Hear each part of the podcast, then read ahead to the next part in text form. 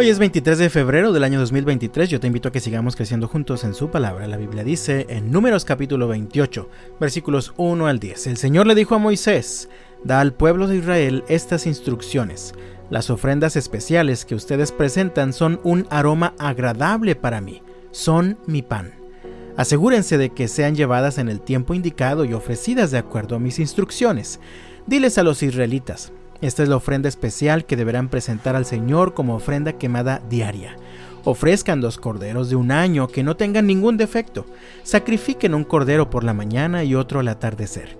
Con cada cordero, entreguen una ofrenda de grano de dos litros de harina selecta mezclada con un litro de aceite puro de olivas prensadas. Esta es la ofrenda quemada habitual, instituida en el monte Sinaí como ofrenda especial, un aroma agradable al Señor. Junto con la ofrenda quemada presenten la ofrenda líquida apropiada de un litro de bebida fermentada por cada cordero y derrámenla en el lugar santo como ofrenda al Señor. Ofrezcan el segundo cordero al atardecer con la misma ofrenda de grano y ofrenda líquida. También es una ofrenda especial, un aroma agradable al Señor. En el día de descanso sacrifiquen dos corderos de un año sin defecto, junto con una ofrenda de grano de 4 litros de harina selecta humedecida con aceite de oliva y una ofrenda líquida. Esta es la ofrenda quemada que se presentará cada día de descanso, además de la ofrenda quemada habitual y su correspondiente ofrenda líquida. ¿Has pensado en lo ineficiente del sistema religioso del Antiguo Testamento para perdonar los pecados de las personas?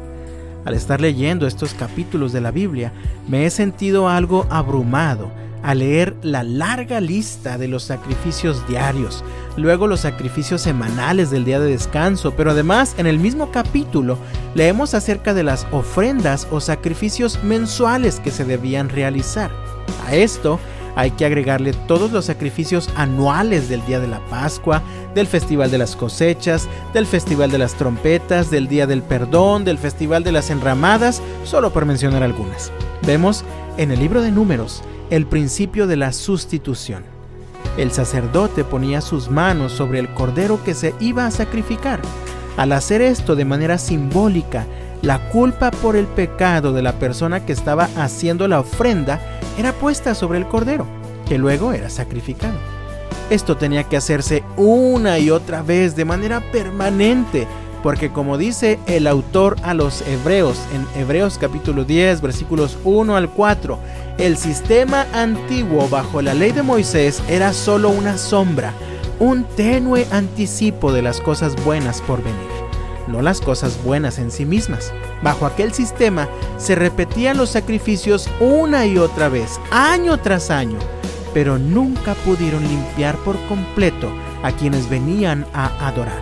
Si los sacrificios hubieran podido limpiar por completo, entonces habrían dejado de ofrecerlos, porque los adoradores se habrían purificado una sola vez y para siempre, y habrían desaparecido los sentimientos de culpa. Pero en realidad esos sacrificios les recordaban sus pecados año tras año, pues no es posible que la sangre de los toros y las cabras quite los pecados. Creo que de alguna manera Todas estas largas listas de ofrendas y sacrificios que eran requeridos al pueblo de Israel nos apuntan a Cristo, el Cordero de Dios que sí quita el pecado del mundo. Acerca de esto, el autor a los Hebreos continúa diciendo, ahí mismo en el capítulo 10. Por eso, cuando Cristo vino al mundo, le dijo a Dios, no quisiste sacrificios de animales ni ofrendas por el pecado, pero me has dado un cuerpo para ofrecer. No te agradaron las ofrendas quemadas ni otras ofrendas por el pecado. Luego dije, aquí estoy, oh Dios, he venido a hacer tu voluntad, como está escrito acerca de mí en las escrituras. Continúa en el versículo 11. Bajo el antiguo pacto, el sacerdote oficia de pie delante del altar día tras día, ofreciendo los mismos sacrificios una y otra vez, los cuales nunca pueden quitar los pecados. Pero nuestro sumo sacerdote, se ofreció a sí mismo a Dios como un solo sacrificio por los pecados, válido para siempre. Luego se sentó en el lugar de honor, a la derecha de Dios. Allí espera hasta que sus enemigos sean humillados y puestos por debajo de sus pies.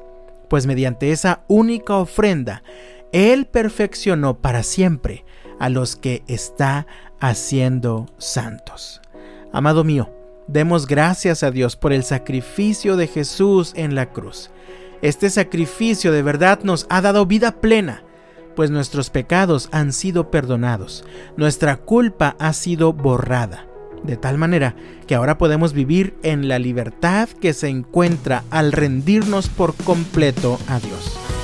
Así que, tal como dijo el apóstol Pablo a los romanos, en Romanos capítulo 12 versículo 1, por lo tanto, amados hermanos, les ruego que entreguen su cuerpo a Dios por todo lo que Él ha hecho a favor de ustedes. Que sea un sacrificio vivo y santo, la clase de sacrificio que a Él le agrada. Esa es la verdadera forma de adorarlo. Que nuestra vida sea un sacrificio vivo y agradable a Dios. Que vivamos cada día de tal manera que seamos el motivo de la sonrisa de Dios. Que Dios te bendiga este jueves y hasta mañana.